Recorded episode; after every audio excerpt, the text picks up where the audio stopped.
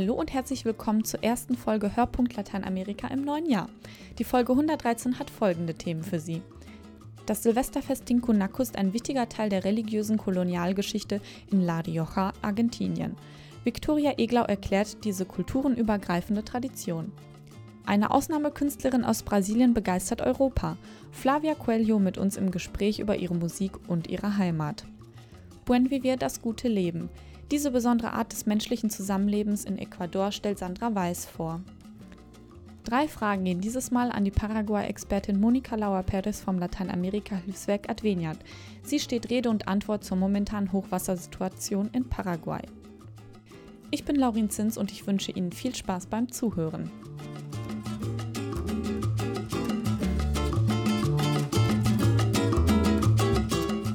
Der letzte Tag im Jahr wird in Argentinien mit dem Fest Tincunaco begangen. Während wir in Deutschland und in Europa meist in bitterer Kälte die Raketen in den Himmel schießen, werden in La Rioja Heiligenfiguren durch die brütende Mittagssitze getragen. Was dieser Festtag mit der Kolonialzeit und indigenem Glauben zu tun hat, das erklärt Victoria Eglau.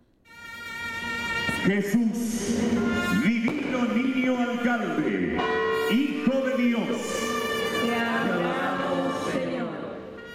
Rioja im Nordwesten Argentiniens am letzten Tag des Jahres. Unter der heißen Mittagssonne begegnen sich vor dem Regierungsgebäude der Provinzhauptstadt zwei Prozessionszüge. Der eine kommt aus der Kathedrale und trägt eine Figur des heiligen Nikolaus, San Nicolás, Schutzpatron von La Rioja. Der andere Zug ist von der Kirche San Francisco zur Plaza gelaufen und hält das Niño Jesus Alcalde in die Höhe, eine Figur, die einen etwa achtjährigen Jesus mit lockigem Haar darstellt, gekleidet wie ein spanischer Bürgermeister im 17. Jahrhundert. Jesús, divino niño alcalde. Das Treffen der beiden Prozessionen heißt Tincunaco, das Wort für Begegnung in der indianischen Quechua-Sprache. Christian Martin Nieto, 35, hat den Tincunaco erforscht. Es ist das wichtigste religiöse Fest von La Rioja und seine Wurzeln liegen in der Kolonialzeit. El Niño Jesús alcalde es una construcción simbólica. Die Darstellung von Jesus als Kind und Bürgermeister ist eine symbolische Konstruktion mit dem Ziel der Missionierung der Eingeborenen im 17. Jahrhundert. Im Niño, Jesus Alcalde, verbindet sich das Konzept von Gott mit dem des Kolonialherrschers. Jesus bekam den Titel des Bürgermeisters. Damit sollte erreicht werden, dass die Indigenen Gott respektierten und den spanischen Kolonialbehörden Gehorsam erwiesen. Der Tincunaco war in seinem Ursprung ein Instrument der Befriedung. Die Jesuiten führten das Ritual ein, als das indianische Volk der Diaguitas sich gegen die Unterjochung und Missionierung durch die Spanier auflehnte.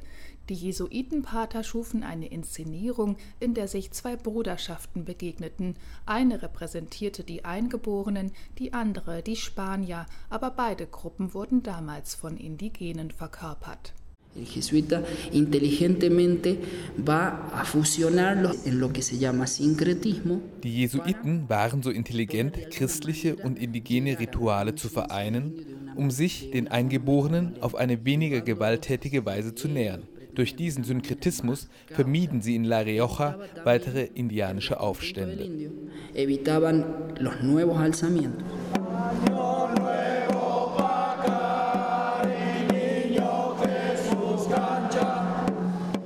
Von Generation zu Generation überliefert, erklingt im argentinischen La Rioja der von Trommeln begleitete Gesang des Tincunaco. Die Bruderschaft der Indigenen, genannt Ayis, intoniert das Lied auf Quechua. Sie verehren das Niño Jesus Alcalde, das Bürgermeister Jesuskind, während die Bruderschaft der Spanier, genannt Alfedeces, Fahnenträger, sich um St. Nikolaus schart.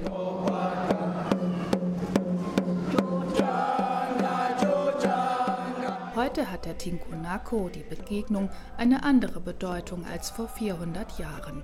Christian Nieto, Tincunaco-Experte, der der Bruderschaft der Ayis angehört. El Tincunaco de hoy no nos está intentando hacer entender que Cristo Der Tinkunako will uns nicht mehr beibringen, Christus als Gott zu verehren und die Behörden zu respektieren, sondern er hat heute eine Botschaft der Brüderlichkeit und Versöhnung.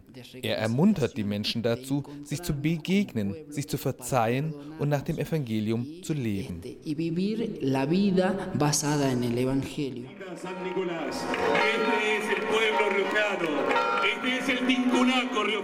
Bei der Begegnung der Bruderschaften vor dem Regierungsgebäude am 31. Dezember übergibt der Bürgermeister von La Rioja symbolisch den Stadtschlüssel an das Niño Jesús Alcalde. Wenn er ihn drei Tage später zurückerhält, bekommt er vom Bischof außerdem eine Bibel ausgehändigt. Die Botschaft ist, nach dem Evangelium wollen wir regiert werden. Die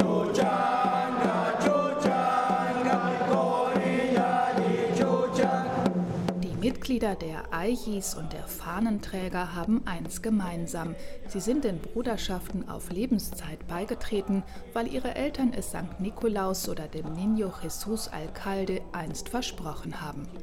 Nach dem Tinkonaco in der glühenden Mittagshitze werden beide Figuren in die Kathedrale getragen, wo die Gläubigen von La Rioja sie in tiefer Frömmigkeit berühren. Arturo Carrizo ist 65 und seit seinem 14. Lebensjahr Mitglied der Bruderschaft der Alfereces, die ihre bunten Fahnen zusammengerollt tragen, ein Friedenssymbol. La paz, digamos, es un encuentro espiritual para más luz de todos. Der Tinkunaku bedeutet Frieden. Er ist ein geistliches Treffen, das alle erleuchtet, damit zwischen den Menschen ein bisschen mehr Vernunft und Liebe herrscht. Überall gibt es Missverständnisse, Zusammenstöße, Ressentiments. Die Welt ist so.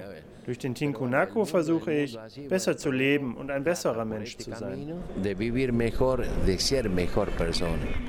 ¡Viva San Nicolás! ¡Viva el niño alcalde! Die Gläubigen lassen San Nicolas und das Bürgermeister Jesuskind hochleben. Während des Tinkonaco tragen die Ayis kleine Spiegel auf Brust und Stirn. Die Indigenen hätten geglaubt, Gott könne durch sie in ihre Seele und ihr Herz blicken, erklärt Christian Nieto. Auch symbolisierten die Spiegel, dass alle Menschen gleich seien. Christian hat das Niño Jesús Alcalde in die Kathedrale begleitet, wo es drei Tage bleiben wird, bis es wieder seinen angestammten Platz in der San Francisco Kirche einnimmt.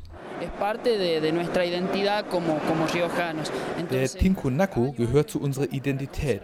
Mit ihm empfangen wir das neue Jahr bereits um 12 Uhr mittags. Wir gestehen uns die Fehler des vergangenen Jahres ein und geloben sie zu korrigieren. Und wir nehmen uns Einheit und Frieden für das neue Jahr vor, in der Politik, in der Familie und unter Freunden. a nivel político, pero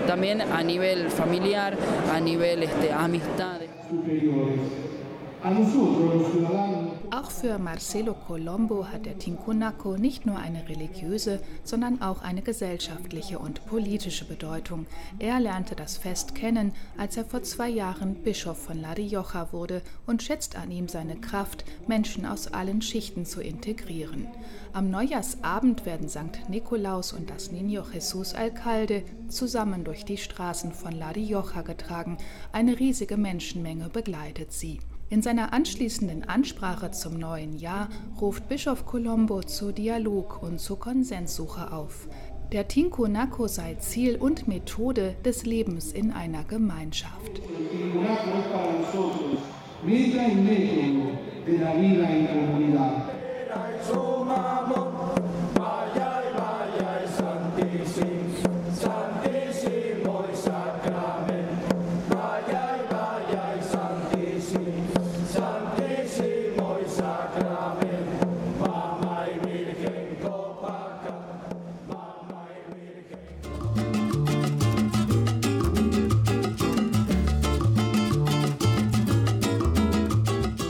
Globalisierung, ein Wort, dessen Bedeutung jedem geläufig scheint, aber nur wenige wissen, wie sich das tatsächlich anfühlt, global zu sein, zu denken und zu fühlen. Die Sängerin Flavia Coelho ist eine dieser wenigen. Die gebürtige Brasilianerin pflegt einen einzigartigen Musikstil, geprägt von anderen Nationen und Kulturen.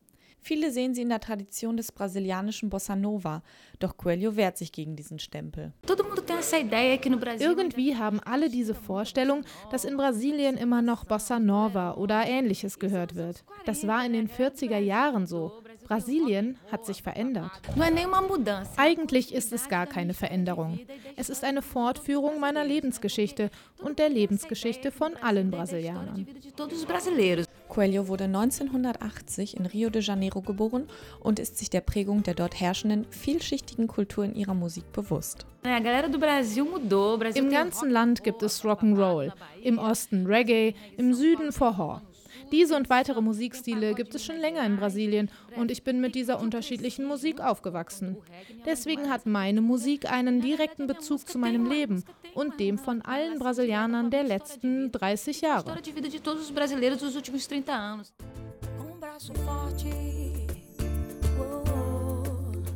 Jogar com a sorte. Für die Sängerin ist die brasilianische Musik nicht in sich geschlossen oder gar fertig entwickelt, sondern vielmehr im stetigen Austausch mit der Welt, mit anderen Kulturen. Einflüsse in der brasilianischen Musik waren auch die Ankunft der amerikanischen Musik in Brasilien, wie von Dr. Dre und Eminem. Und der schnelle Informationsaustausch, der heute dank des Internets möglich ist. Wir können mit der Musik die Welt bereisen. Doch nur mit der Musik reisen, das reicht der 35-Jährigen nicht. Sie will viel tiefer gehen, den Ursprung, die Wurzeln der brasilianischen Musik erkunden und kehrte deswegen ihrer Heimat den Rücken. Die brasilianische Musik kommt von denjenigen, die die Welt bereist haben und sich dazu entschieden, in Brasilien zu bleiben. Brasilien war eigentlich das Land der Indios. Die Reisenden kamen und konstruierten Brasilien, sie veränderten das Land. Aber woher kamen sie? Woher kam ihr Einfluss? Das hat mich immer interessiert und daher bin ich aus Brasilien weggegangen.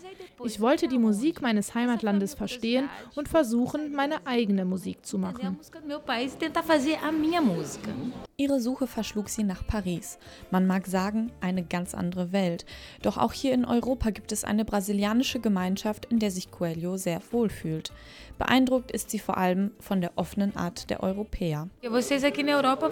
Ihr hier in Europa seid sehr offen für alles, was von außen, was aus der ganzen Welt kommt, besonders aus Brasilien und Afrika. Das ist sehr bewundernswert an euch. Ich glaube, das ist auch ein Grund, warum ich hier lebe und mich dazu entschied, Platten in Europa zu produzieren und veröffentlichen. Hier gibt es eine andere Art zu leben und auch eine andere Art, die Musik zu sehen.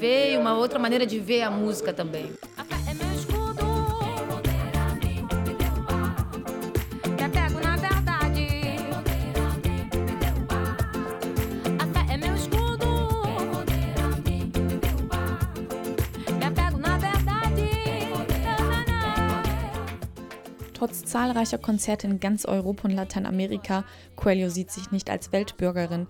Neben ihrer Lockenmähne und dunklen Haut sind es vor allem die inneren Werte, die sie mit ihrer Nationalität verbindet. Ich bin Brasilianerin, zu 100 Prozent, komme was wolle. Das steckt in meinem Wesen, meinen Haaren, meinem Charakter, meiner Art zu sprechen, meinem Gang. Ich möchte auch meine Lieder weiter auf Portugiesisch singen, denn das ist das größte Erbe meines Landes. Aber die Musik, die ich mache, ist Weltmusik.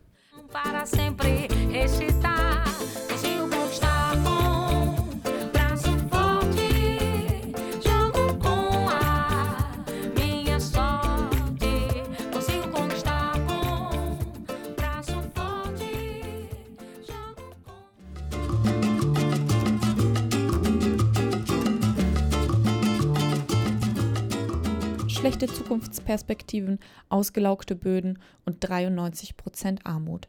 Das war Narbonne in Ecuador. Nun sieht es hier ganz anders aus. Die Jugend hat hier wieder eine Perspektive und kehrt zurück, neue Infrastruktur entsteht und die Landwirtschaft ist so produktiv wie lange nicht mehr. Buen Vivir, das gute Leben, so lautet das Wundermittel. Es ist eine Philosophie, die ein gemeinschaftliches Leben mit und nicht auf Kosten der Natur und anderer Menschen vertritt wie Buen Vivir ein kleines, unscheinbares Dorf in einen vielversprechenden Ort verwandelt, berichtet Sandra Weiß.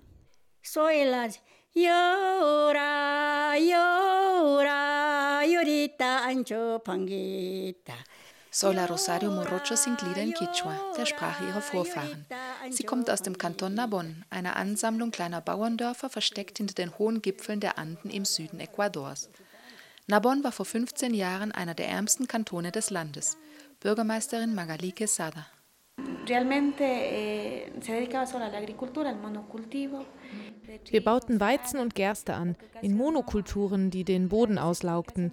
Im ganzen Kanton gab es nur einen einzigen Versammlungsplatz und das Wasser holten wir in Eimern zwei Kilometer außerhalb des Dorfes. Die Indigenas wurden von den Mestizen ausgebeutet. Die Frauen und Kinder mussten die Felder alleine bestellen, denn die Männer gingen in die Küste oder nach Cuenca, um sich dort als billige Tagelöhner zu verdingen. 93 Prozent der Einwohner galten als arm. Die Jugendlichen verließen in Scharen ihre Heimat. Heute ist Narbonne ein Vorzeigekanton. Die Armut hat sich um die Hälfte reduziert. Die Bauern produzieren ökologisch in Genossenschaften und verkaufen ihre Produkte sogar in Supermärkten in der nahegelegenen Stadt Cuenca. Straßen, Sportplätze und Altenheime wurden gebaut und die jungen Leute kehren wieder zurück. 80 Prozent leben nun gerne hier in Narbonne, haben Umfragen ergeben. Menschen wie Alfredo Morocho. Hier hat sich viel verändert. Es gibt mehr Austausch und Zusammenhalt zwischen Indigenen und Mestizen. Früher war das hier eine Wüste, jetzt haben wir aufgeforstet und die Natur erholt sich. Fast alle haben einen Trinkwasseranschluss. Früher haben wir viel Gift auf die Felder gespritzt, jetzt bestellen wir sie ökologisch. Heute sind wir besser organisiert und wir arbeiten den Gemeindehaushalt mit aus. Früher war daran nicht zu denken. Im Rathaus haben sie uns gar nicht empfangen. Und wenn von oben nichts kam, ist nichts passiert. Mehr Emanzipation und mehr Mitwirkung der Bürger, zum Beispiel im partizipativen Haushalt, sind die Erfolgsrezepte der Bürgermeisterin Magali Quesada. Der Wandel begann mit den Kreditkooperativen. Die Bauern konnten dank der Kredite besseres Saatgut kaufen und in neue Technologien investieren. Von da an ging es wirtschaftlich aufwärts. Danach begannen wir mit dem gemeinschaftlichen Bau von Wasserreservoirs. Das hat den Zusammenhalt und die Organisationsfähigkeit gestärkt. Plötzlich merkten die Armen, dass sie selbst ihr Schicksal in die Hand nehmen können. Den Prozess haben wir vom Rathaus aus begleitet und so verwandelten wir die klientelistische Lokalpolitik in eine partizipative. Y eh, el municipio también cambió la lógica de un municipio clientelar a un municipio eh, que abrió las puertas a la participación ciudadana. Das war nicht immer einfach, wie die Bürgermeisterin zugibt. Die Politiker sitzen nämlich auch in Ecuador gerne auf dem hohen Ross. Als Politiker muss man sich öffnen, die Arroganz beiseite legen und viel nachgeben. Dazu braucht man nur ein wenig guten Willen. Ich erinnere mich an eine Situation 2005, als die oppositionelle Mehrheit im Gemeinderat den von der Bevölkerung ausgearbeiteten Haushalt eigenmächtig abänderte. Am nächsten Tag platzte das Rathaus aus den Nähten und die Menschen zogen die Gemeinderäte zur Rechenschaft. Wir haben euch gewählt, um unsere Entscheidung zu respektieren. Ihr macht sofort alles wieder so, wie es war, forderten sie. Seither hat der Gemeinderat es nie wieder gewagt, am Haushalt zu rütteln.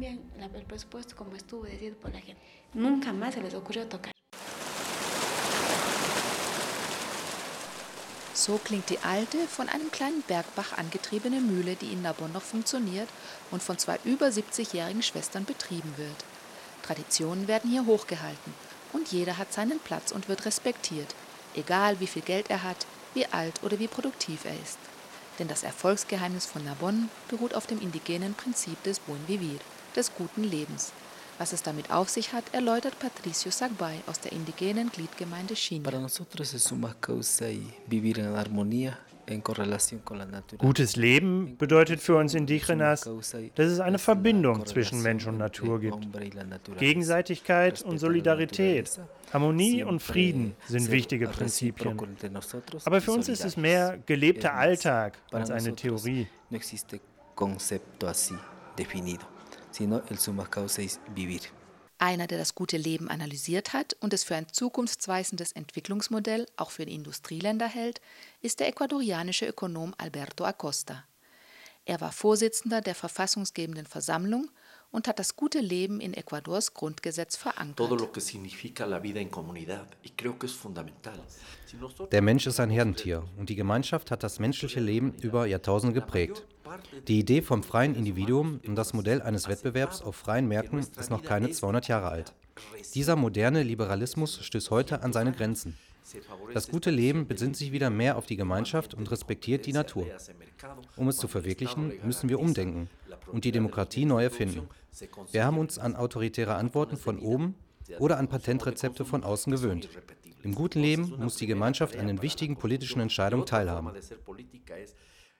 Una cercanía con las comunidades y comenzar inclusive a reinventar la democracia. Nicht nur die Demokratie muss für das gute Leben umgekrempelt werden, auch unsere Konsumgesellschaft ist auf Dauer kein tragfähiges Entwicklungskonzept, warnt Alberto Acosta. Unser Lebensstil, der so viel fossile Energien benötigt, ist nicht nachhaltig und kein Modell. Wir brauchen erneuerbare, dezentral hergestellte Energien. Das ist in Industrieländern wie Deutschland nicht einfach, wo sich die Freiheit eines Bürgers darin misst, wie schnell er auf der Autobahn fahren kann. Aber verlieren wir wirklich Lebensqualität, wenn wir langsamer fahren oder auf öffentlichen Nahverkehr umsteigen? Wir müssen auch aufhören, so viel unnötiges Zeug zu kaufen. In den USA haben 80 Prozent der Haushalte eine Bohrmaschine. Aber jede Familie benutzt sie im Schnitt um 13 Minuten.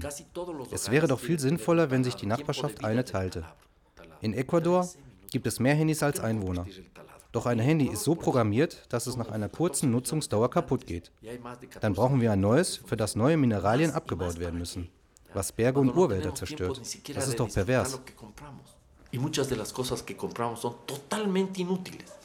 Auch die Kultur ist in der Theorie des guten Lebens wichtig. Wir sind Teil einer Geschichte und die überlieferten Weisheiten sind unser kollektives Gedächtnis. Die Gemeinde Narbonne hat deshalb die Alten befragt und eine CD mit den Legenden und Traditionen aufgenommen. Sie erzählen, wie hier zum Beispiel die prunkvollen Feste auf den großen Haciendas der Kolonialzeit gefeiert wurden. Fiesta de Hacienda, El Paso. Un escritor anónimo nos cuenta. Se realizaba una semana de fiesta, comenzándose un lunes y terminándose un sábado. Día lunes del albazo, don Rosendo Ramón hacía rezar el rosario y los priostes daban champús a todos los presentes.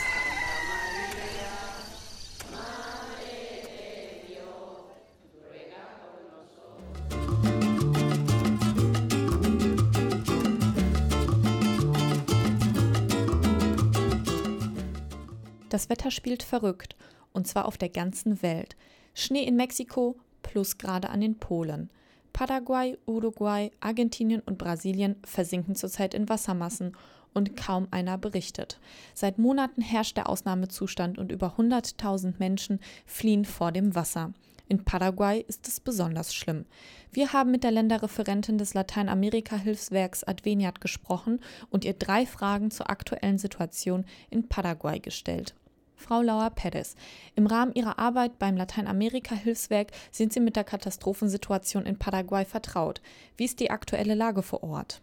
Die Lage ist schon sehr kritisch, kann man sagen. Also es gibt über 140.000 evakuierte Menschen, davon allein 90.000 in Asunción äh, und die anderen an den Grenzgebieten zu Argentinien. Leider muss man auch sagen, steigt der Wasserpegel weiter. Ein weiteres Problem, das im Moment noch nicht akut ist, da Schulferien in Paraguay sind, sind die überfluteten Schulen. Also man hat über 130 Schulen, die unter Wasser stehen und wo man also jetzt für Februar sehen muss, wo man die Kinder unterrichten kann. Diese schwierige Situation wird man nicht von einem auf den anderen Tag meistern können. Wie wird konkret geholfen? Also ich habe jetzt gerade einen Bericht der Kommission gelesen, also die für die nationalen Katastrophen zuständig ist und eben auch dafür.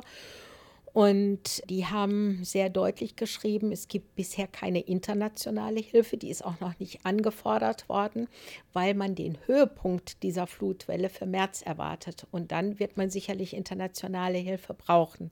Im Moment ist es so, dass die Regierung den Notstand ausgerufen hat für Asunción und sieben andere Regionen des Landes und in diesen Regionen, also klar, überwacht, wie ist die Lage, die Menschen evakuiert dann auch hilft, die Deiche zu kontrollieren, die zum Teil undicht werden, äh, Stromversorgung sicherstellen muss. Es sind nämlich einige Strommasten auch umgekippt oder zu Schaden gekommen und dadurch funktionieren dann auch die Wasserpumpen nicht mehr, also die im Prinzip helfen, das Wasser abzupumpen. Es werden ja mobile sanitäre Einrichtungen benötigt. Also all das ist im Moment noch von Seiten des Staates offensichtlich gewährleistet. Äh, ich werde jetzt im Februar eine Dienstreise nach Paraguay machen und werde dann vor Ort sehen, wo Adveniat ganz konkret vielleicht auch ja wirklich direkt bei den Menschen helfen kann. Das Wetterphänomen El Niño wird oft als Ursache für die Überschwemmungen genannt, doch gegen Naturkatastrophen kann man sich nur bedingt schützen. Welche Schutzmaßnahmen können präventiv ergriffen werden und was ist erforderlich, um sich vor einer wiederkehrenden Flut zu schützen? Ich denke, das sind sehr große infrastrukturelle Dinge, die da notwendig sind, also um wirklich jetzt dauerhaft die Menschen davor zu, zu schützen. Wenn man jetzt Asunción betrachtet, sind es äh, die Slumgebiete, die Randgebiete, die besonders gefährdet sind. Also da ist natürlich schwierig, tatsächlich Maßnahmen zu ergreifen. Ich meine, die Häuser werden zum Teil schon auf Pfählen gebaut, aber trotzdem, wenn das Wasser sehr hoch steigt, dann hilft auch das nicht mehr. Das zum einen und zum zweiten ist es natürlich auch so, dass der Umweltschutz eine Maßnahme wäre, die sehr notwendig ist, aber die natürlich auch erst auf längere Sicht greift. Eine der Umweltsünden, die in Paraguay begangen werden, ist eine massive Abholzung, die dann natürlich das Problem verschlimmert. Zum Zweiten gibt es die großen Stauseen Itaipu in Brasilien und Yacyretá in Argentinien die äh, durch, allein durch ihre Größe auch Umweltprobleme verursachen. Also die, die Wolken, die über diesen riesigen Stauseen auftauchen und dann abregnen, haben natürlich mit dazu beigetragen, dass diese Überschwemmungen ständig schlimmer werden.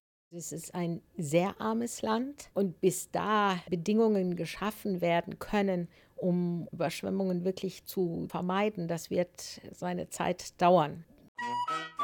Vielen Dank für Ihre Einschätzung der Lage in Paraguay, Frau Laura Perez. Und damit verabschieden wir uns mit Hörpunkt Lateinamerika für dieses Mal. Vielen Dank an Sie fürs Zuhören und an Sandra Weiß, Christina Weise und Viktoria Eglau für ihre Mitarbeit an dieser Sendung. Mein Name ist Laurine Zins. Tschüss und auf Wiederhören.